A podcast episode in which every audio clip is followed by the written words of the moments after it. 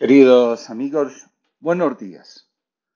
Comparto con ustedes la reflexión del día de hoy titulada En el exilio.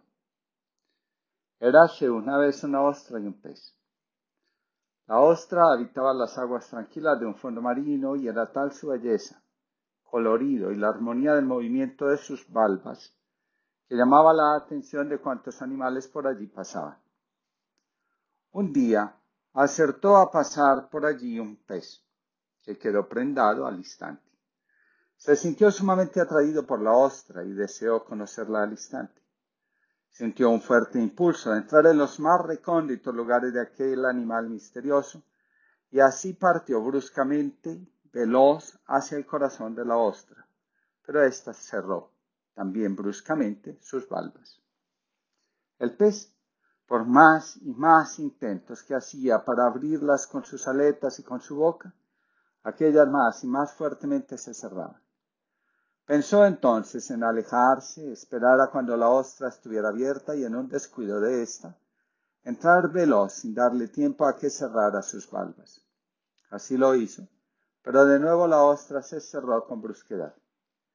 La ostra era un animal extremadamente sensible y percibía cuántos mínimos cambios ocurrían en el agua, y así cuando el pez iniciaba el movimiento de acercarse, ésta se percataba de ello y al instante cerraba sus valvas. El pez, triste, se preguntaba, ¿por qué la ostra le temía? ¿Cómo decirle que lo único que deseaba era contemplar aquella belleza y compartir las sensaciones que le causaban? El pez se quedó pensativo y estuvo durante mucho rato preguntándose qué se podría hacer. De pronto se le ocurrió una gran idea. Pediré ayuda, se dijo. Sabía que existían por aquellas profundidades otros peces muy conocidos por su habilidad para abrir ostras y hacia ellos pensó dirigirse. Pero sabía que eran peces muy ocupados y no deseaba importunarlos.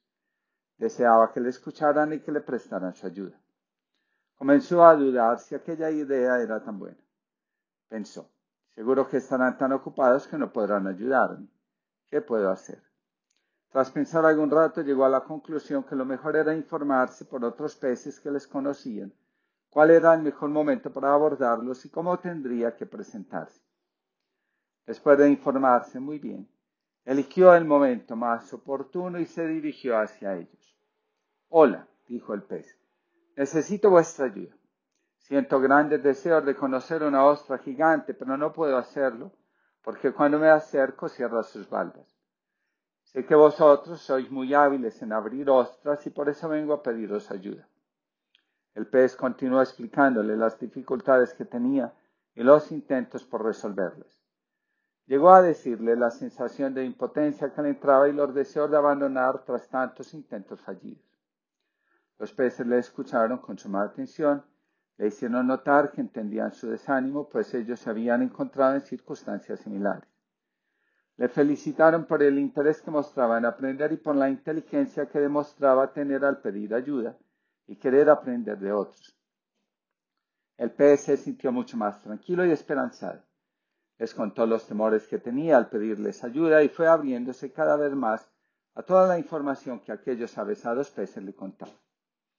Escuchó con atención cómo ellos también habían aprendido de otros peces y cómo, incluso, hacían cursos de entrenamiento en abrir ostras. Escuchó cómo a pesar de sus habilidades había ostras que les resultaba difíciles de abrir, pero ello, más que ser un motivo de desánimo, les estimulaba a seguir investigando y reunirse para intercambiar conocimiento y mejorar sus prácticas en abrir ostras. Los peces continuaron en animada conversación. Mira, algo muy interesante que has de lograr es suscitar en la ostra el deseo y las ganas de comunicarse contigo. ¿Y cómo podré lograrlo? De la misma manera que tú has logrado comunicarte con nosotros y abrir nuestras valvas de pez. ¿Cómo? Tú deseabas que nosotros te escucháramos y te prestáramos ayuda. Nos has dicho que dudabas de si podrías lograrlo, ¿no es verdad? Sí, así es. Podías haberte quedado con la duda, pero en lugar de eso diseñaste un plan de acción. Buscaste información acerca de nosotros, te informaste de cuál era el mejor momento de abordarnos y qué decirnos. Tú sabías que nosotros éramos muy sensibles a la expresión honesta y sincera de necesito vuestra ayuda. También sabías que nos agrada el reconocimiento de nuestra competencia y veteranía en abrir ostras. Te confesamos que todo ello nos agradó mucho. También nos gustó tu mirada franca y serena y tus firmes en estas palabras. Sí, en efecto, eso es lo que hice. Ahora que lo decís, mis valvas de pez se sintieron también abiertas al notar que me escuchabais con atención. Me agradó mucho el que os hicierais cargo de mi impotencia, y por qué no decirlo, me agradó también que me felicitarais por pediros ayuda. Claro, todo esto suele ser recíproco, contestaron los peces.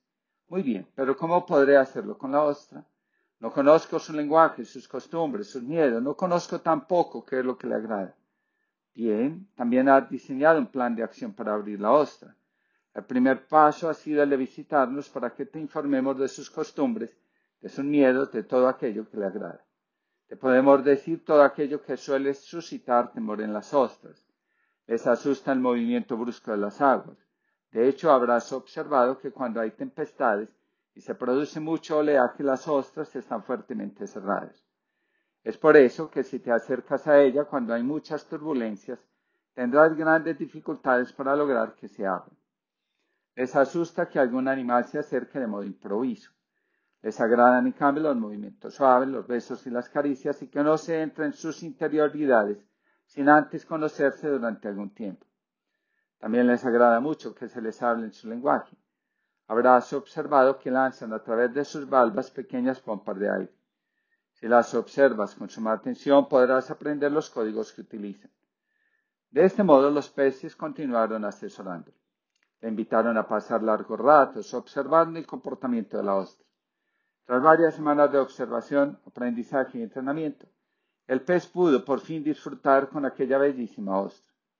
Pudo al fin lograr entrar en las interioridades de la ostra y compartir las sensaciones que le causaba. Pudo también abrir otras ostras, incluso otras extremadamente sensibles y que se cerraban con mucha facilidad. Uno de los mayores retos que existe cuando se trata de hablar al corazón de alguien, de entrar en su santuario interior, es el de la comunicación asertiva.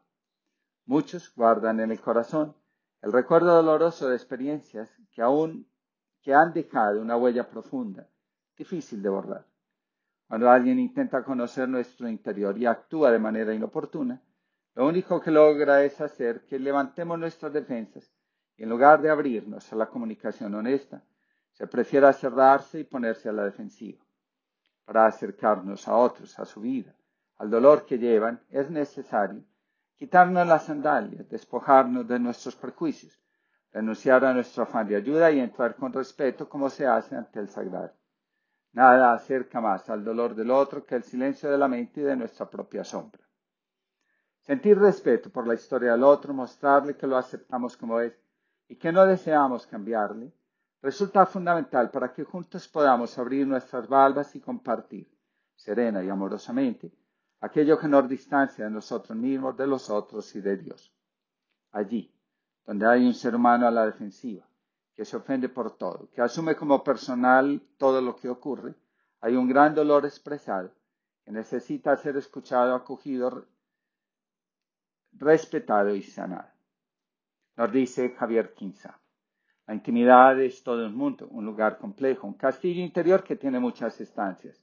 No todas de fácil acceso, porque no se abren para todos, sino solamente para los amigos.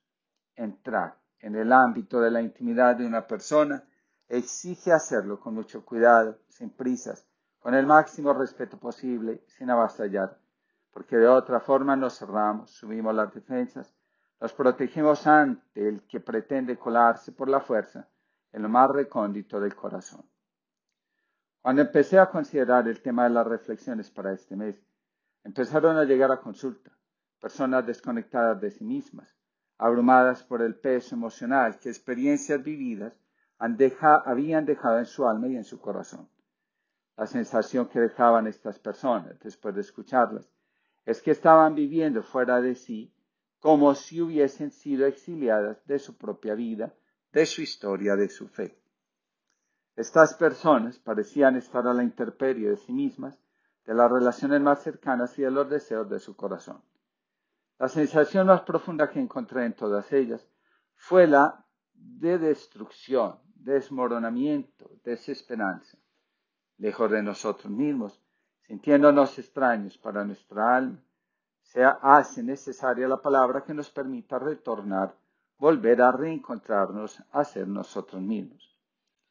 Hoy se habla mucho de la necesidad de cultivar el estado de presencia, precisamente porque el estado de ausencia, disociación, ha ganado muchísimo espacio en la vida de una gran mayoría de personas. Cada vez más se reciben noticias de personas que después de una contrariedad se quitan la vida.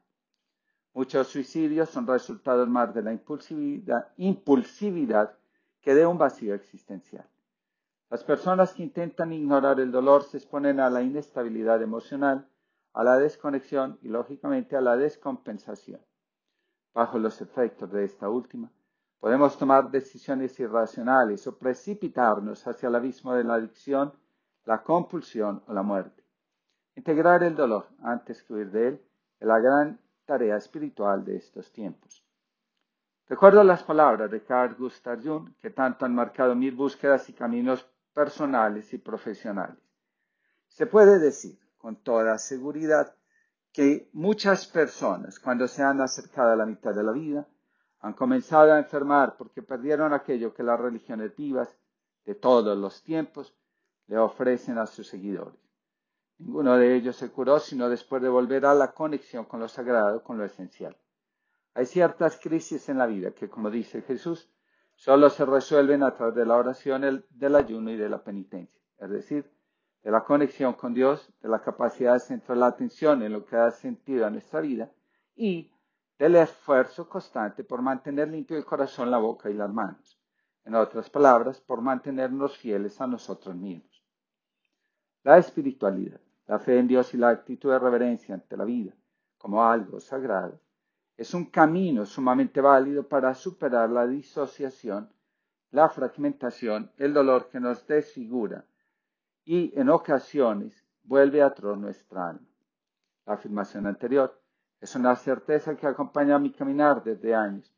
De ahí que desde hace mucho tiempo consideré que la espiritualidad como camino de autoconocimiento, de conciencia, no solo nos lleva a transformar el corazón, sino a acoger a Dios en nuestra vida como realmente es aquel que le da fundamento y sentido a nuestra existencia y como el único camino que nos conduce a la realización plena de nuestro ser, de nuestra verdadera y auténtica vocación, de nuestro destino.